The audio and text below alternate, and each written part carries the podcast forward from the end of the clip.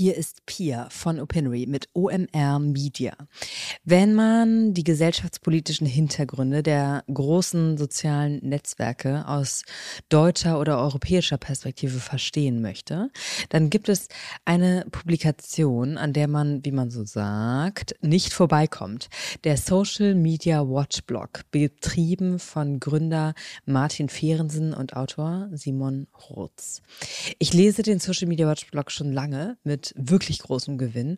Und nachdem ich neulich, wie wahrscheinlich viele andere Nasen in Redaktionen, höchst unsensibel und erfolglos ehemalige Twitter-MitarbeiterInnen nach dem großen Exodus angeschrieben hatte, für ein Gespräch, fiel mir Martin vom Social Media Watch Blog ein, als wahrscheinlich qualifizierteste Person in Deutschland, um diesem Chaos und Wirrwarr bei Twitter seit Übernahme durch Elon Musk ähm, ja, Perspektive, Analyse und Einordnung zu geben. Und die hat Martin geliefert. Wir haben über die konkreten Folgen von Musks Willkür gesprochen, über die Rolle und Bedeutung von Twitter in Deutschland, Stichwort marginalisierte Gruppen, über das Spektrum von Chaos und Kalkül bei Musk, über Zukunftsszenarien, welche Milieus die Plattform vermutlich verlassen und welche bleiben werden, wozu das führt, Zerklüftung, und ob Mastodon trotz dieses sketchy Namens wirklich die Twitter-Alternative wird. So, und aufgrund dieser hochchaotischen politischen Dynamik, in der Elon Musk seine großen Jungsträume auf Twitter executed, executed, executed, muss noch dazu gesagt werden, dass das Gespräch am 24. November aus, aufgezeichnet wurde. Also eventuell jüngere Ereignisse noch nicht thematisiert werden. Jetzt aber viel Spaß mit Martin und nochmal abonniert seinen Newsletter. Er ist wirklich toll. Hallo Martin. Hi, Pia.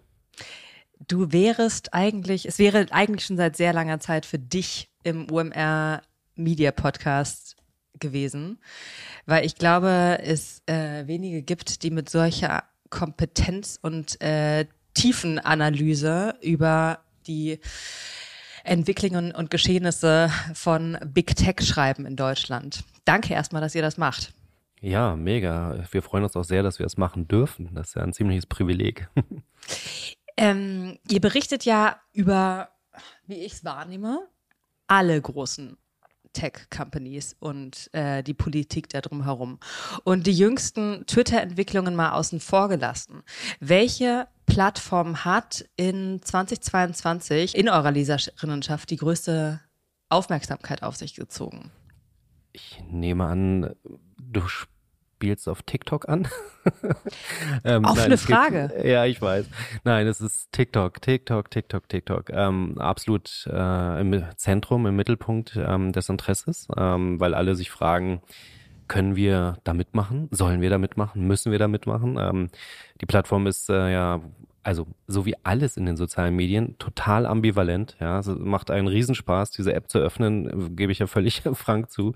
Ähm, ne, man verbringt da wahnsinnig viel Zeit und gleichermaßen ist aber da im Hintergrund einfach so viel los, so viele Dinge zu beachten, nochmal viel anders gelagert eben als äh, auch bei den Angeboten aus dem Silicon Valley. Und deswegen die Verunsicherung auch groß. Ähm, auch viele, die uns lesen, stammen zum Beispiel so aus ähm, Politik oder eben auch aus ähm, Bildungseinrichtungen. Und äh, die fragen sich natürlich völlig zu Recht, ähm, ist es legitim, dort mitzuwirken? Sollen wir sozusagen dort ähm, eben auf dieser App auch wieder genau diesen gleichen Wettlauf mitgehen, wie wir das bei den anderen Apps gemacht haben, ähm, mit eben diesen, diesen Hintergründen, die es bei, bei TikTok gibt? Und Facebook ähm, und Instagram muss man wirklich sagen, ähm, die fallen so ein bisschen ab im Interesse. Also mhm. klar, Insta ist immer irgendwie nach wie vor wichtig so, ähm, aber wenn wir über Facebook schreiben, dann gibt's wirklich immer die die E-Mails dann zurück. Oh nee, schon wieder über Facebook, mach doch mal was anderes, schreib doch mal über Discord. Und dann denkt man so, ja klar, Discord mega aufregend, aber am Ende des Tages, deine Zwei-Mann-Abteilung, Zwei-Frau-Abteilung wird niemals sagen, okay, wir machen jetzt eine äh, Discord-Strategie. Ähm, so, das heißt, man muss natürlich immer schauen, okay, was ist ähm, politisch relevant ähm, und was ist aber auch sozusagen das, eine, eine App oder beziehungsweise ein Social Media Angebot, das dann wirklich auch genutzt wird. Und ähm, ja, TikTok stand 2022 voll im Vordergrund. Um das einmal in seinen Proportionen einzuordnen, wie viele äh, NutzerInnen hat äh, TikTok in Deutschland aktuell? Ähm, sind es 16 Millionen, ähm, weiß ich ehrlich gesagt gar nicht so ganz genau, zumal ähm, TikTok sich da auch nicht äh, wirklich in die Karten schauen lässt. Also es gibt ähm, eben von der ID, ZDF Erhebungen, es gibt auch von anderen ähm, Anbietern Erhebungen, aber die Plattformen selber ähm, sind da ja immer etwas nebulös und versuchen sich nicht so sehr ähm, in die Karten schauen zu lassen. Wenn man mal annimmt, äh, ist es tatsächlich zweistellig, ist es umso überraschender, dass Twitter die in Deutschland ja meines Wissens ähm, unter zehn, tendenziell sowas wie sieben Millionen Nutzer haben, äh, eine derartig hohe Aufmerksamkeit gerade bekommt. Würdest du sagen, aus einer deutschen Perspektive ist die Aufmerksamkeit angesichts dieser moderaten Reichweiten hier überhaupt gerechtfertigt? Ja, ist sie tatsächlich. Ähm, das hat mehrere Gründe. Erstens ähm, ist die Strahlkraft von Twitter tatsächlich weit über sozusagen die Plattform hinaus spürbar. Ähm, kaum eine Plattform hat es geschafft, sich so stark in den gesellschaftlichen Diskurs einzubringen. Ähm, Im Guten und im Schlechten ähm, haben wir vielleicht noch die Möglichkeit, genauer drauf zu schauen. Ähm, aber Twitter ist eben nicht nur Twitter, die App, und ich öffne sie und dort passieren Dinge, so nach dem Motto, das, was auf Twitter passiert, bleibt auch auf Twitter, sondern ähm, die Diskurse, die dort stattfinden, die werden ja gespiegelt ähm, in journalistischen Angeboten. Sie halten Einzug in äh, politische Debatten. Äh, sie halten aber auch Einzug in kulturelle Phänomene, sei es ähm, wie wir Menschen durchs Leben gehen, ja, wie wir mit miteinander umgehen. In all diese Debatten hat, äh, auf all diese Debatten hat Twitter einen Einfluss. Und von daher, ja, es mögen nur sehr begrenzt sozusagen dort äh, Leute zugegen sein. Noch viel weniger ähm, mögen sich aktiv an den Diskussionen beteiligen. Aber die, die sich dort einbringen, gehören eigentlich fast ausnahmslos ähm, alle zu MeinungsmacherInnen auf ihre eine oder andere Art und Weise. Und äh, dementsprechend äh, hat es eine enorme Strahlkraft auf, auf die Gesellschaft. In Deutschland, aber eben auch wirklich weltweit. Eine Herausforderung unseres Gesprächs ist, dass sich die Umstände bei Twitter so schnell gerade verändern und entwickeln, seit da Musk den Eigentümer- und Management-Hut aufgesetzt hat, dass unser Gespräch möglicherweise morgen schon nicht mehr ganz aktuell ist. Deswegen hier unter dem ähm, unter der Einschränkung von fluider Entwicklung. Ähm, es hat einen derartigen Exodus und Brain Drain bei Twitter gegeben, dass man annehmen kann, dass es eine Frage der Zeit ist, bis die Infrastruktur der Seite zumindest temporär zusammenbricht. Und gegeben dieser großen Relevanz, die es auch in Deutschland in ähm, Entscheidermilieu, Entscheider, Entscheiderinnenmilieus hat, wie lange dauert das noch, bis da ähm, zumindest temporär das Licht ausgeht? Und was sind die Folgen davon? Ja, was sind die Folgen davon? Ähm, also es wird uns sicherlich eine Menge verloren gehen. Äh, sollte bei Twitter wirklich ähm, das Licht ausgehen. Ähm, also na, man muss sich ja vor Augen halten, Twitter gibt Menschen eine Stimme, die sonst nicht gehört werden, äh, womöglich nicht wahrgenommen werden im öffentlichen Diskurs. Ja, es, wenn man mal so ein paar Jahre zurückspult, dann äh, gab es dann irgendwelche bonierten Feuilleton-Journalisten, die haben sich angeschaut, okay, hat das irgendwas mit meiner Lebensrealität zu tun? Aber nee, dann wird es auch vielleicht nicht abgebildet in der Zeitung und dementsprechend hätte es keinen Einzug in die öffentliche Debatte. Und jetzt gibt es aber eben Social-Media-Plattformen und allen voran Twitter die es ermöglichen, ähm, Randgruppen, marginalisierten Gruppen ähm, die Möglichkeit zu geben, ihre Stimme zu erheben und gehört und gesehen und gelesen zu werden.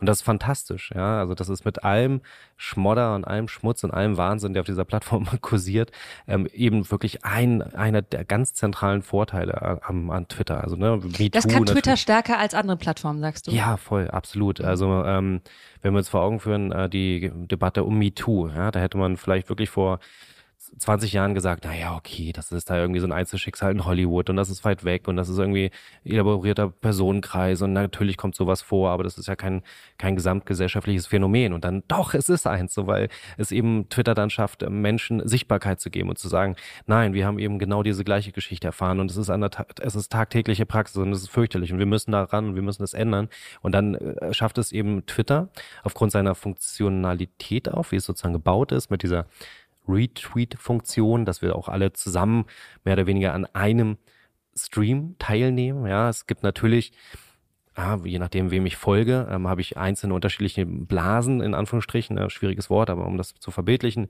in denen ich vielleicht stärker unterwegs bin. Aber wenn Dinge auf Twitter passieren, dann kriegt man es auch in der Regel auf Twitter auch mit. Das ist auf Facebook ganz anders. Das ist auch auf TikTok ganz anders. Auf TikTok bin ich wirklich in meinem, in meiner eigenen Welt, in meinem eigenen Kosmos sozusagen, je nach Präferenz. Aber Twitter stellt halt ein Stück weit Öffentlichkeit her. Und äh, egal ob es um MeToo ging oder Black Lives Matter oder jetzt aktuell die Proteste in Iran, ja, da schaffen es wirklich Menschen eben gesehen zu werden, ähm, sich Gehör zu verschaffen, die sonst womöglich nicht eben so viel Aufmerksamkeit bekommen hätten. Und Twitter ist zudem, von, ne, was geht uns verloren, ist ein Ort der Wissenschaft tatsächlich. Also ähm, viele Wissenschaftler im wahrsten Sinne des Wortes ähm, eben dort auf der Plattform zugegen, aber auch viele Menschen, die sich einfach in ganz bestimmten Teilaspekten extrem fundiert auskennen. Ja, die schreiben dann meterlange Threads und man kann sich da reingraben und denken, oh mein Gott, ist das cool, dass ich das alles hier auf dieser Plattform einfach mal so ähm, geliefert bekomme.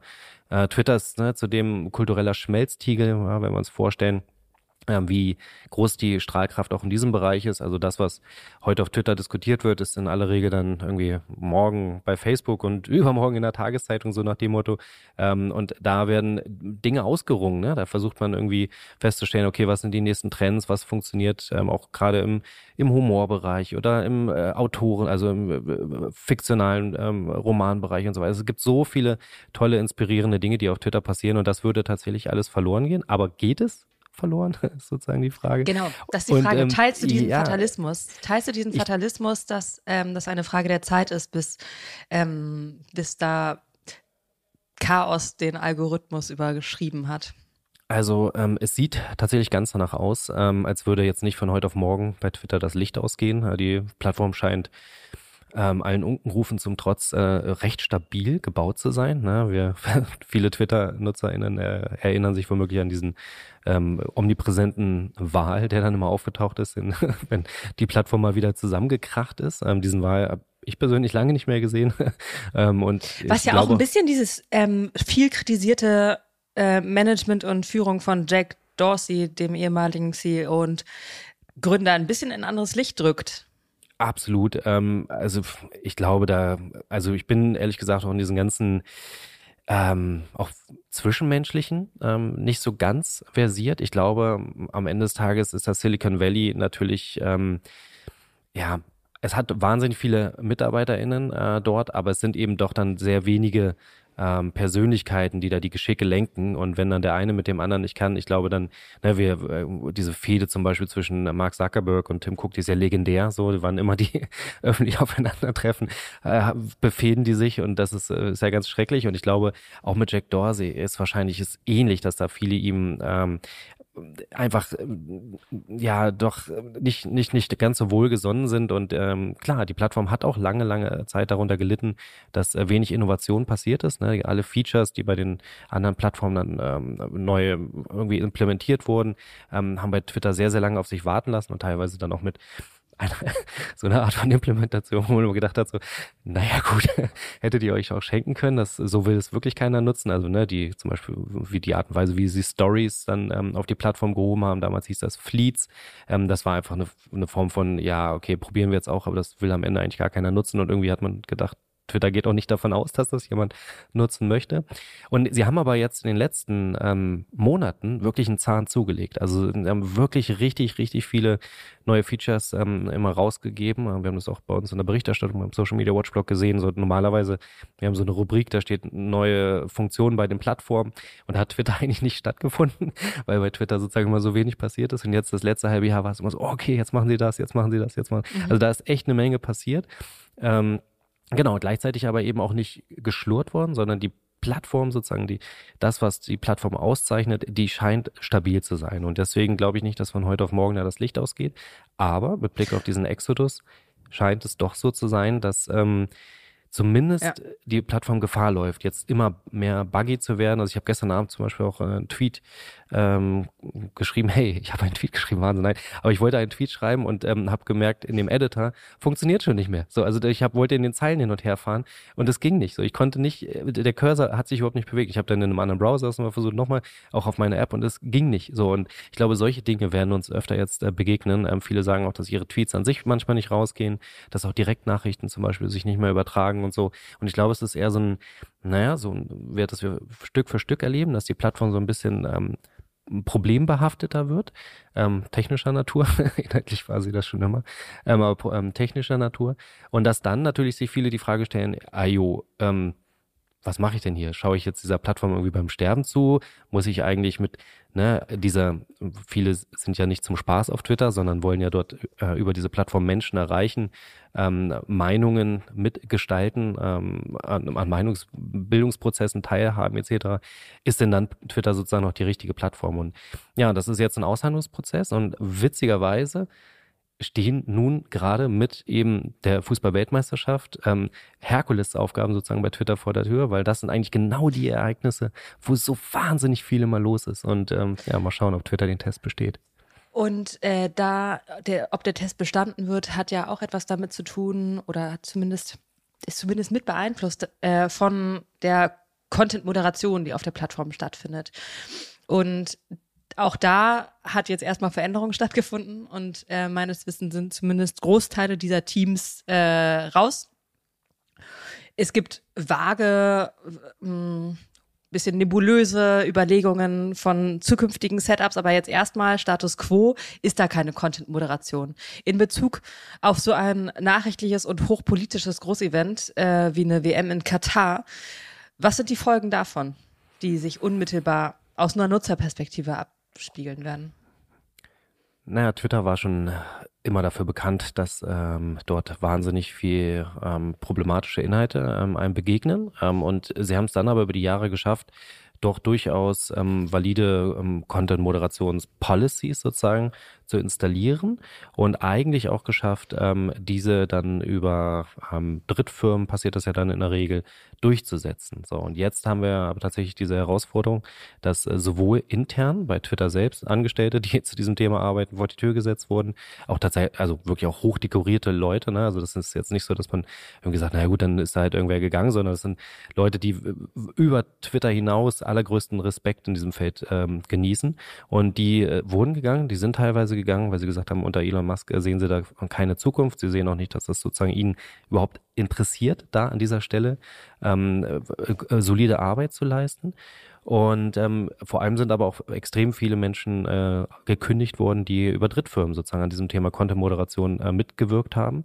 Und ähm, wir werden sicherlich in den kommenden Wochen sehr viele Tweets sehen, die so sonst ähm, nicht äh, hätten äh, sozusagen auf der Plattform abgebildet werden können. Ähm, wir werden sicherlich auch ähm, viele ähm, Anfeindungen wieder erleben ähm, von, von Menschen, die ähm, anderen Menschen nichts Gutes wollen. Also ne, es gibt äh, auf Twitter nun diese ganzen Trolle so, ja klar, kann man sagen, okay, die versuchen da so ein bisschen Aufmerksamkeit auf sich zu ziehen. Aber es gibt ja auch einfach wirklich fürchterlichste Anfeindungen ähm, öffentlichen Personen gegenüber, ähm, eben auch marginalisierten Gruppen gegenüber, ja. Und jetzt, um den Bogen dazu spannen, wenn wir eigentlich sagen, Twitter ist so eine tolle Plattform, wo sich Menschen eben trauen, sich Gehör zu verschaffen und äh, gesehen und gelesen zu werden. Und dann aber wir jetzt sozusagen vor, der Situation stehen, es gibt diese Content-Moderation nicht mehr und es kann wieder sozusagen der Hass regieren.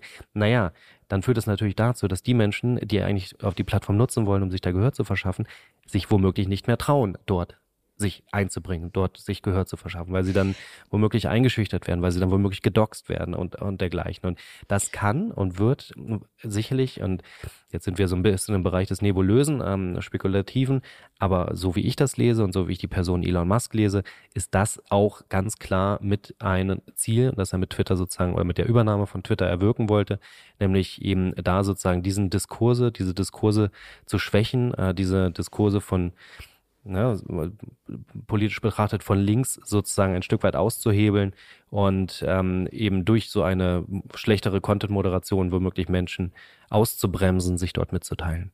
Was da in der Ableitung davon mir auch bedrohlich scheint, insbesondere auch in den USA, wo Twitter viel mehr, eine viel stärkere Mainstream äh, Positionierung oder Nutzung hat, ist auch die damit einhergehende mh, sub, äh, implizite Legitimierung von Rassismus und Hass. Auch wie du sagst, natürlich auch davor war das kein, äh, kein keine Kuschelwiese, ähm, sondern durchaus ein tougher Ton und teilweise mangelnde Verantwortungsübernahme für das, was da geäußert wurde. Aber ja, wenn das sozusagen jetzt Teil des gewollten Programms ist, dann darf man davon ausgehen, dass in Kreisen, wo Twitter eine breite Öffentlichkeit erreicht, dass in die reale oder nicht digitale Welt hier über eine Zunahme an Hassäußerungen und Rassismus und Diskriminierung nach sich ziehen kann.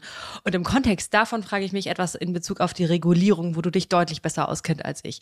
Es gibt ja immer wieder Diskussionen darüber, wie viel staatliche Regulierung von den großen monopolistischen Tech-Companies möglich oder notwendig ist. Und formal gesehen ist Twitter gar nicht einer dieser Monolithen, sondern viel kleiner. Und trotzdem ist es eindrucksvoll, hier zu verfolgen, wie scheinbar mächtig der CEO eines sozialen Netzwerks ist. Er kann Ex-Präsidenten zurückbringen, er kann Antisemitismus, Rassismus als äh, Free Speech legitimieren, er kann multinationale Abstimmungen abhalten, er kann Aktienkurse steuern. Also ähm, unterm Strich Gott spielen. Glaubst du, dass diese Episode die USA näher an Regulierung von Big Tech heranführt?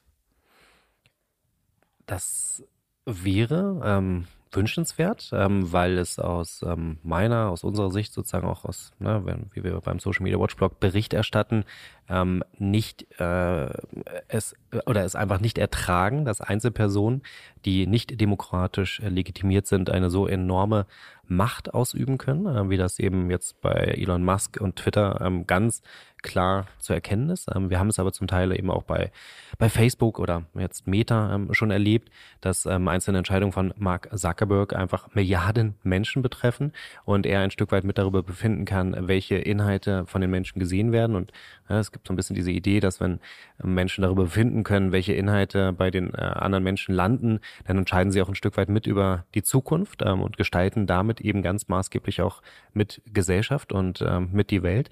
Und äh, von daher, ja, es wäre sehr, sehr wünschenswert, wenn sozusagen die US-Politik sich jetzt ein Beispiel an Europa nehmen würde und äh, Dinge, die in Europa ähm, jetzt äh, über DMA und DSA und so weiter angedacht sind, ähm, dann auch umgesetzt werden ähm, und eben auch in sozusagen in den USA stattfinden. Gleichermaßen erleben wir aber natürlich ähm, in den USA ein Kopf-an-Kopf-Rennen zwischen Demokraten und Republikanern.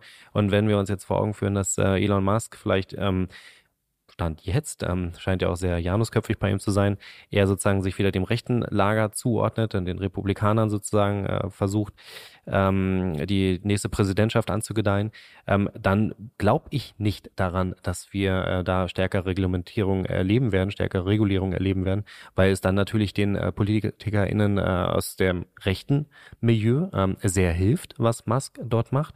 Und ähm, wir werden natürlich immer nur eine Politik in sozusagen in Aktion erleben, wenn äh, sie sich benachteiligt fühlt. Und aktuell sieht es ganz danach aus, als würde vor allem das rechte Lager ganz massiv eben von der Übernahme äh, von Musk äh, profitieren.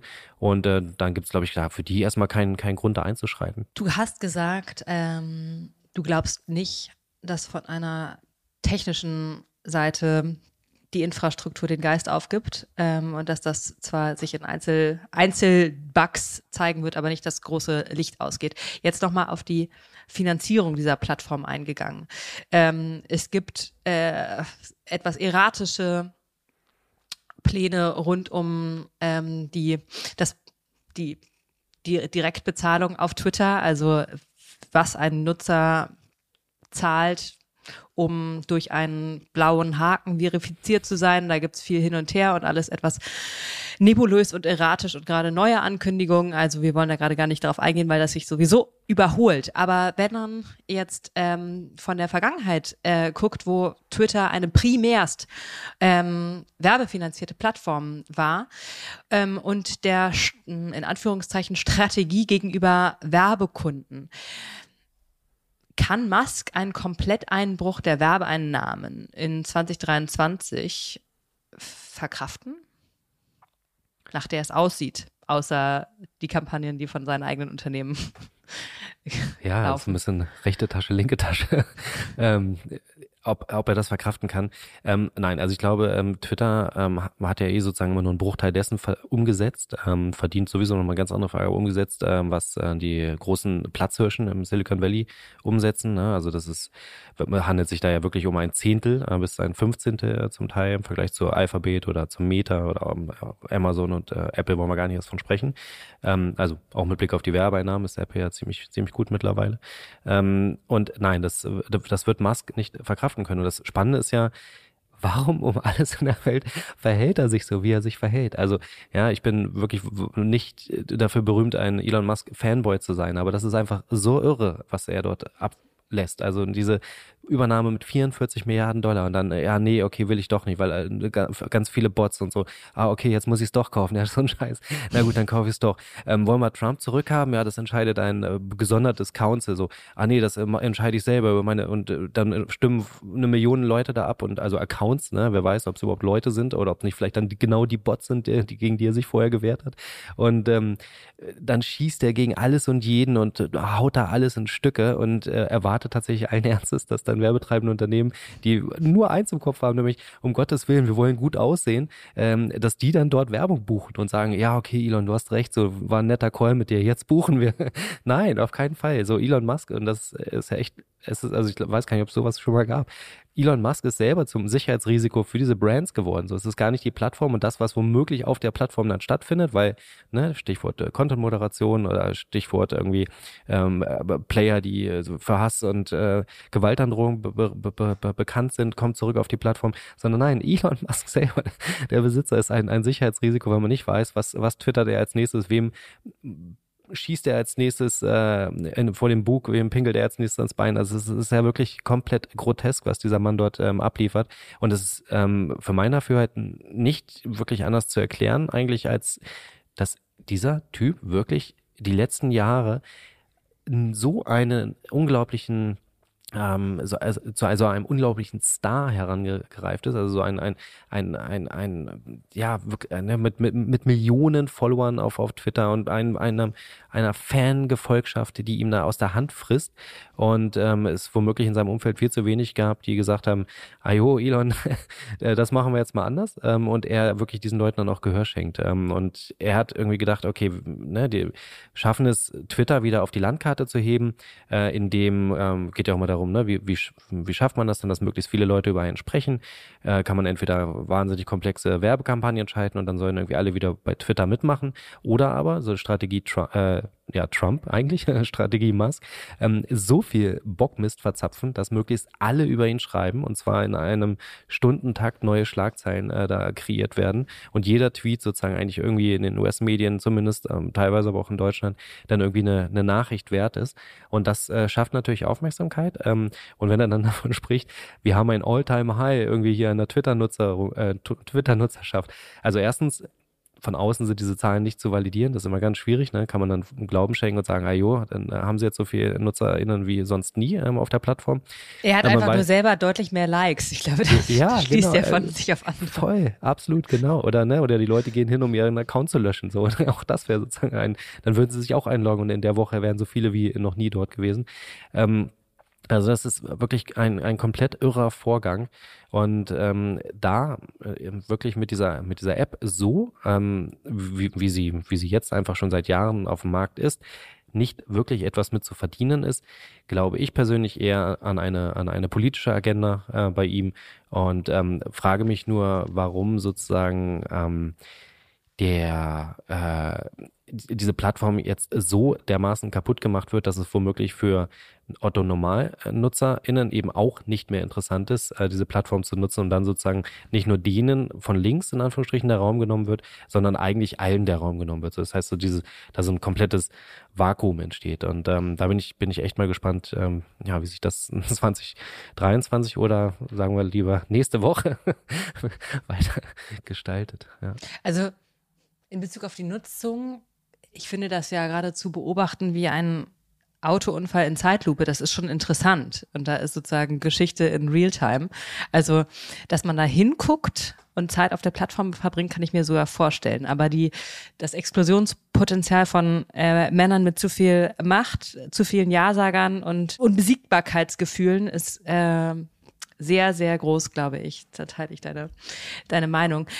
Glaubst du aber, also für wie möglich hältst du jetzt im nächsten Jahr eine Twitter-Insolvenz, dass äh, Musk sagt, das kostet mir hier zu viel und ihr seid alle doof und die Journalisten schreiben auch nur fies über mich und ciao. Ähm, ich glaube, da verstehe ich zu wenig von Betriebswirtschaft, um das wirklich ganz seriös beantworten zu können. Aber alles, was man liest, ähm, scheint ja so auszusehen, dass ähm, diese Übernahme einfach viel zu viel Geld gekostet hat. Ja, also man muss ja auch alleine da schon mal die Frage stellen, warum um alles in der Welt hat denn der Aufsichtsrat eigentlich gesagt, ja bitte, bitte, bitte, wir vollziehen diesen Deal, ja, wir wollen auf jeden Fall, dass du uns kaufst. Auch da hätte man natürlich schon irgendwie dann mal Frage gestellt oder wurden ja auch die Fragen gestellt, warum wird denn darauf jetzt eigentlich gepocht? Ne? Elon Musk hat erst gesagt, ich will kaufen, dann ist er zurück, hat er zurückgezogen und hat der Aufsichtsrat gesagt, nein, nein, wir bleiben aber dabei, dieser Vertrag ist sozusagen, ne, das, das ziehen wir jetzt durch. Da kann ja nur bedeuten, diese 44 Milliarden Dollar waren viel zu hoch angesetzt, viel zu viel Geld für diese Plattform. Ja, man kann nicht beziffern, wie viel sie womöglich wert gewesen wäre. Vielleicht fünf, vielleicht zehn Milliarden, irgendwie sowas in dieser Richtung ähm, wird äh, viel beschrieben. Ähm, aber anscheinend ist der Deal ja viel zu groß gewesen. Das heißt also, ne, wenn er viel zu, dann warum ist er zu groß gewesen? Naja, weil die Plattform eben mitnichten das Potenzial hat, ähm, entsprechendes Geld zu verdienen. Und wenn man sich dann noch vor Augen führt, ähm, dass Elon Musk sozusagen da verschiedene Geldgeber ja von rechts und links mit reingeholt hat und eben eben das nicht nur sein Privatvergnügen ist, äh, sondern andere Geldgeber damit äh, am Start sind. Auch die werden natürlich dann irgendwann sagen, ah jo, jetzt muss aber mal was passieren und ähm, irgendwie können wir das jetzt auch nicht auf Dauer äh, so als so eine ähm, Geldvernichtungsanlage ähm, hier ähm, mit mitschleifen. Das heißt, ja, ich glaube, ähm, das ist durch, durchaus gegeben. Ähm, diese, diese Chance ist, äh, oder diese, was heißt Chance? Also diese Perspektive ist real. Und ähm, ich glaube, das ist einer der wenigen Momente, wo Elon Musk wahrscheinlich in den letzten Wochen nicht geblufft hat, als er das seinen Mitarbeitern gegenüber so ähm, formuliert hat, dass ähm, eine, eine Insolvenz ähm, tatsächlich im Bereich des Möglichen ist, ja. Du hast vorhin einmal ähm, im Nebensatz gesagt, Musks Motivation damit ist ähm, damit eindeutig politisch. Kannst du das nochmal beschreiben, was du damit meintest? Und was ist das politische Ziel? Naja, also wir stellen fest, ähm, Twitter ist an sich als Plattform mit Blick auf die äh, NutzerInnen eigentlich gar nicht so groß. Ja, es ist ähm, in den USA ähm, ähm, eine äh, kleiner als, als Snapchat zum Beispiel. Ähm, auch in, in Deutschland ist äh, die, die Nutzerschaft wirklich ähm, recht, recht klein und überschaubar. Ähm, aber es wird eben genutzt von einer Zielgruppe, die ein Interesse daran hat, ähm, Meinung zu machen. Ähm, egal, ob es ähm, Menschen aus dem Journalismus sind oder ob es PolitikerInnen sind, ob es ähm, Menschen von NGOs sind, ähm, ob es ähm, Menschen sind, die ansonsten vielleicht nicht so viel ähm, Gehör bekommen. Das heißt also, die versuchen ganz arg eben auf Twitter zugegen zu sein und die Plattform zu nutzen. Wenn wir diese Feststellung treffen, dann sehen wir, okay, ähm, was ist denn, wenn dieser Raum genommen würde? Was ist denn, wenn dieser Raum nicht mehr existiert? Dann ist, haben wir ähm, in aller, allererster Linie eine Schwächung der Linken. So, weil es ist ein Forum, in dem vor allem Menschen ähm, für Offenheit werben können, für Demokratie werben können, für mehr, mehr, mehr Gerechtigkeit auf der Welt werben können, für, für Klimaschutz werben können. Weil das sind diese Dinge, die ähm, von und jetzt sozusagen die Frage, was passiert auf dem Netzwerk und was geht dann nach außen, das sind die Dinge, die von den ähm, MeinungsmacherInnen dann rausgezogen werden, rausgetragen werden in die Gesellschaft, in die politischen Debatten, in die Parlamente, in die Tageszeitungen, in die Talkshows und dergleichen. Das heißt also, Twitter ist ein ein, ein, ein, ein Forum, wie ein, ein, wie ein Weltforum, in dem ähm, Menschen mit über die Zukunft diskutieren. Und wenn man dieses Forum in tausend Stücke reißt, dann schafft man es natürlich all jenen, die dort vielleicht daran interessiert sind, dass wir als Gesellschaft ähm, uns äh, einer, einer, ähm, äh, ein, eine, eine positive Zukunft geben wollen, äh, den, den Nährboden zu entziehen. Und es ist durchaus ähm, vorstellbar, dass Elon Musk mit ähm, seiner ähm, Idee, die amerikanische Rechte äh, sehr viel stärker ähm, äh, oder zu stärken, ähm, eben dieses Forum zunichte machen möchte. Und das ähm, ist aus unserer Sicht unvorstellbar, dass man äh, dafür 44 Milliarden Dollar in die Hand nimmt und sagt, ich kaufe etwas und mache es kaputt.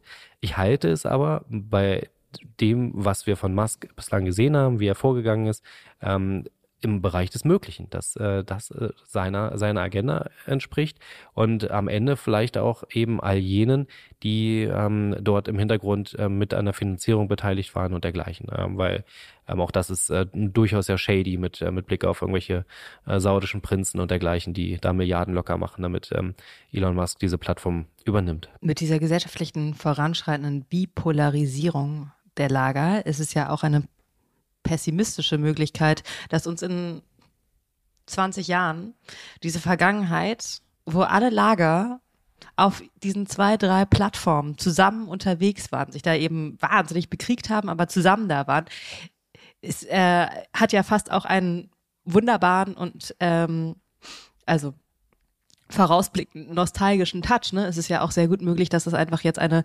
ähm, massive Fragmentisierung wird und die Truth Socials und die Plattformen sich je nach politischen Lagern sortieren und man da unter seinesgleichen bleibt. Äh, die Rechten unter Rechten, die Linken unter Linken, die Woke Army unter der Woke Army.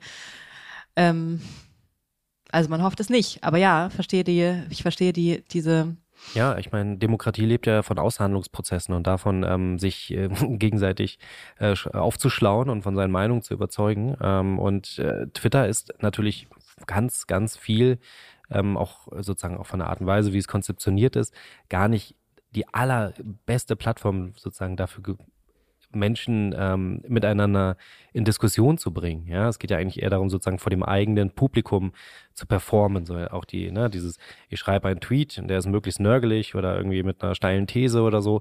Und ähm, da geht's ja nicht darum, mein Gegenüber von irgendetwas zu überzeugen, sondern man bringt sich ein ja, auf eine möglichst suffisante Art und Weise.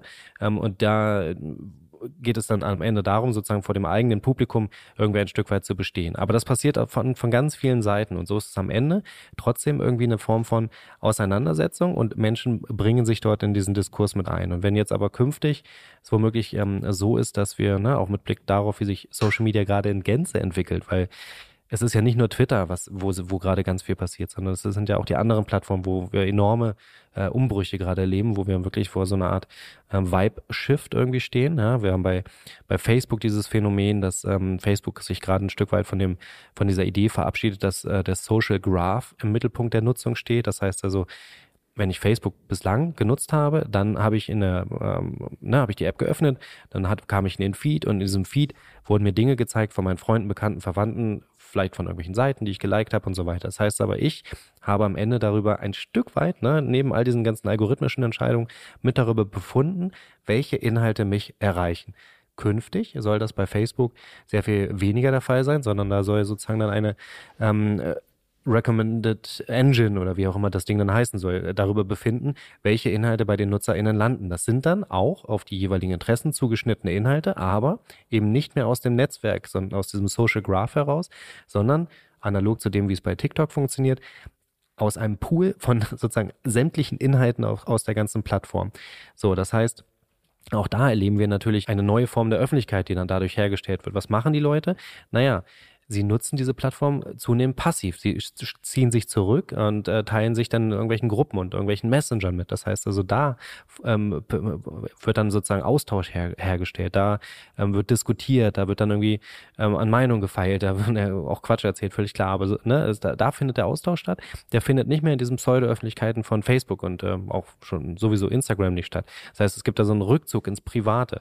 Jetzt ist Twitter womöglich demnächst kaputt und wir haben auch da nicht mehr dieses pseudo-öffentliche Forum, um irgendwie miteinander ähm, Demokratie zu wagen. So, so fürchterlich, dass sich das bei, bei Twitter manchmal auch darstellt, aber ähm, meine leicht romantisierende Vorstellung an dieser Stelle äh, äh, ist ja etwas womöglich etwas naiv, aber ich meine, Twitter hat da wirklich auch ähm, vieles, viele, viele tolle Dinge hervorgebracht.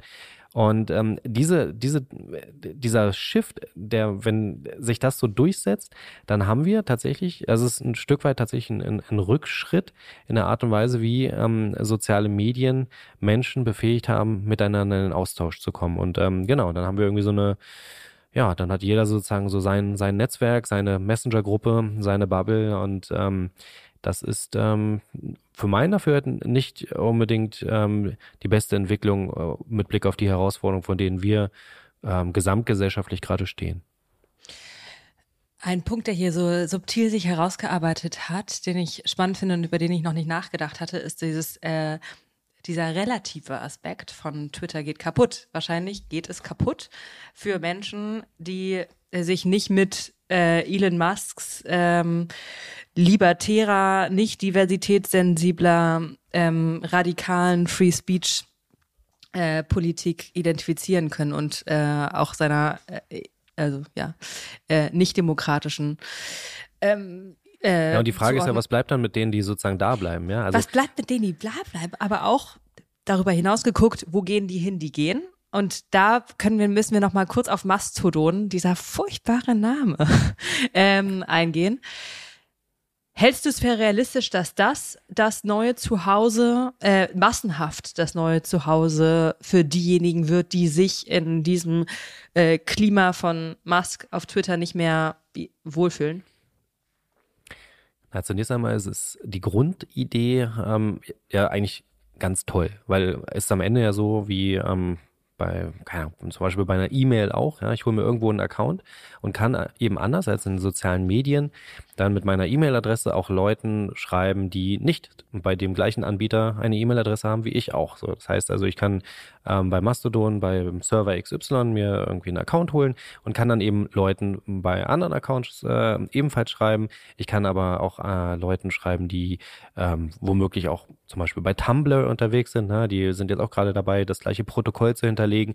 Und das macht soziale Medien an sich offener. So, das ist ähm, eigentlich ganz fantastisch, weil das ist, nämlich genau dieser gegenteilige Effekt von dem, was wir bei den äh, Social Media Plattformen bislang immer bemängelt haben, dass wir da so ein so eine Art Internet im Internet nutzen, ja, so in Internet irgendwie katalysiert durch die kommerziellen Interessen der Plattform. So, wenn Twitter ist Twitter, so, da schreibe ich nicht bei, wenn ich was bei Twitter schreibe, dann ist es bei Twitter oder bei Instagram, weil Leute das screenshotten und dann da teilen, aber das ist eine andere Geschichte. An sich ist es nicht ähm, nativ äh, äh, die, die, Idee, dass ich das, was ich bei Twitter schreibe, dass das dann auch bei Facebook gespiegelt wird. Das gab's früher, TM, ne, vor zehn Jahren, da konnte man das machen, dann haben diese APIs abgeschaltet und gesagt, ihr spinnt wohl, äh, wenn ihr was bei Facebook schreibt, dann bleibt das auch bei Facebook etc. Das heißt also, da ist Mastodon eigentlich super toll, das ist, das öffnet, ja, das öffnet ähm, die sozialen Medien. Und andererseits haben wir aber genau diese äh, Problematik, dass wir eben nicht so eine gemeinsame Öffentlichkeit dort ähm, ohne weiteres herstellen können, weil ähm, es gibt eben nicht wie bei bei Twitter dieses dieses eine gemeinsame Erleben dieser Plattform. Ja, auch klar, auch Twitter hat wahnsinnig viele einzelne Fanbases. Ne? Also ich habe mit zum Beispiel mit, mit K-Pop auf, auf Twitter keinerlei Berührungspunkte. Auch mit Gaming habe ich auf Twitter in aller Regel keinerlei Berührungspunkte. Aber wenn bei Twitter keine Ahnung, zum Thema MeToo etwas passiert, dann werden das sowohl die aus der K-Pop-Bubble ähm, mitbekommen, als auch die aus der Black Twitter-Bubble, als auch die, ähm, keine Ahnung, sag ich mal hier aus der, äh, mein, meine Güte geht's uns gut, ähm, Journalisten-Bubble in Deutschland. So, das heißt also, da, da wird gemeinsam Öffentlichkeit hergestellt. Und wie sich das dann bei so Plattformen wie Mastodon äh, verhalten kann und wird, bin ich mal gespannt. Ähm, ich sehe nicht, dass das ein wenn man so möchte, so der Successor auf, auf, auf Twitter wird, ähm, kann, kann ich nicht, äh, kann ich nicht feststellen. Also noch um es zu verstehen, ist, also Mastodon ist mehr so ein Inselstaat, ähm, wo mit vielen Inseln sozusagen. Ne? Mit Und ich kann, Inseln, genau. kann mit meinem, wenn genau, ich kann mit meinem Boot äh, super easy rüberfahren ähm, ja. zu einer anderen Insel. Ähm, wenn aber dann ich höre nicht, was da geredet wird ja, dann habe ich, muss ich schon wieder vielleicht die Zeitung lesen mhm. und schauen, was in der anderen Insel, auf der anderen Insel passiert ist. Martin, zum Schluss. Ähm, du hast, glaube ich, äh, mehr über diese äh, kürzlichen und äh, laufenden Entwicklungen gelesen als äh, die allermeisten an anderen. Ähm, was waren für dich die drei besten Analysen oder Kommentare zu Twitter, die du hier weiterempfehlen möchtest? Außer das Aggregat, was man auf Social Media Watchblog äh, bekommt, was auch sehr empfehlenswert ist. Ja, ähm, also ich glaube, ich habe wahrscheinlich 200 Texte äh, dazu gelesen gefühlt ähm, und kann jetzt gar nicht so äh, ganz genau sagen, okay, diesen einen Text, den muss man lesen, damit man es verstanden hat. Es gibt aber ähm, zwei ähm, sozusagen äh, Publikationen, äh, die ich echt äh, super spannend finde und die einen ganz, ganz tollen ähm, Job machen. Ähm, das wäre einerseits ähm, Garbage Day, also der, der, der, Tag, an dem man den, den Müll sozusagen runterbringt, Garbage Day. Ähm, ähm, ein Substack-Newsletter, der auf wirklich tolle Art und Weise ähm, diese ganzen Themen ähm, Twitter natürlich jetzt insbesondere, aber grundsätzlich sozusagen Digitalisierung und Social Media ähm, im Blick behält. Das ist ein junger Kollege aus, ich glaube aus Brooklyn, schreibt er das. Also ähm, auch ziemlich cool, das Ding, muss man sagen. Ich bin noch ein bisschen neidisch auf die Art und Weise, wie er die Dinge da sieht und formuliert und wie nah er teilweise auch dran ist. Ähm, und der andere tolle Newsletter, den man in diesem Zusammenhang natürlich unbedingt nennen muss, oder die andere Publikation, ähm, Online-Angebot, ähm, ist äh, Plattformer äh, von äh, Newton und äh, Zoe Schiffer, ähm, auch ebenfalls aus den USA, die ähm, witzigerweise natürlich sehr viel später angefangen haben mit diesem Newsletter, Social Media Watchblog, aber leider sehr viel besser sind. Nein, das sind sie nicht, aber sie haben halt äh, den, den Zugang ähm, zum US-amerikanischen ähm, Markt und damit eben ganz oft auch wirklich ähm, tolle Insights, ähm, haben die Möglichkeit in irgendwelchen Slack-Communities von Twitter mitzulesen, bekommen da Hinweise und ähm, ja, da sind die Wege einfach sehr viel kürzer. Ähm, sie nennen es im Amerikanischen oft Scoops. Ja, keine Ahnung, ob wirklich immer alles ein Scoop ist, aber ähm, zumindest äh, sehr viel krassere Einblicke, als äh, das irgendwie Journalisten von Deutschland aus leisten können. Ähm, und das Dritte, ähm, was ich spannend finde, ist, es gab im The Atlantic einen Artikel ähm, von Ian, äh, oh, wie heißt er, Bogost oder äh, Bogost geschrieben auf jeden Fall. Und da geht es um die Frage, ob wir ähm, eigentlich vielleicht niemals ähm, äh, so wie, wie, wie sagt, heißt es dann auf Deutsch? So, we weren't meant to speak to that many people. So, also vielleicht, vielleicht waren war es eigentlich einfach nie gedacht, dass wir sozusagen gleichzeitig zu so vielen Menschen sprechen. Ähm, und da hat er einen sehr, sehr klugen Aufsatz ähm, eben über Twitter und aber auch über das Phänomen Social Media an sich. Äh, war das dieses äh, mit dem Turmbau zu Babel ähm, Metapher? Ähm, nee, das war, glaube ich, auch ihren Bogust, Bogust, Mhm. Bogus, äh, keine Ahnung. Ähm, aber ähm, ist noch ein anderer Artikel. Ähm, ich ah, ich habe ihn. The Age of Social Media is Ending. Vielleicht war es der. Ich glaube, ja. der war's.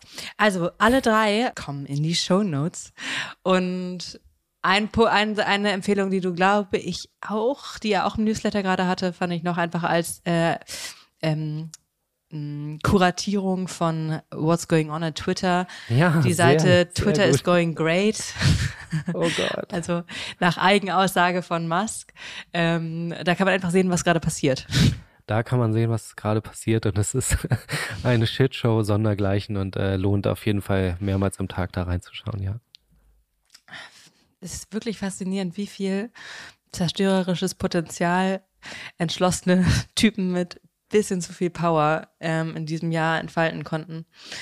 Ähm, vielen, vielen Dank, Martin. Das hat Spaß gemacht und war, war total anregend, mit dir darüber zu reden. Ja, danke für die Einladung. Ich war gern dabei.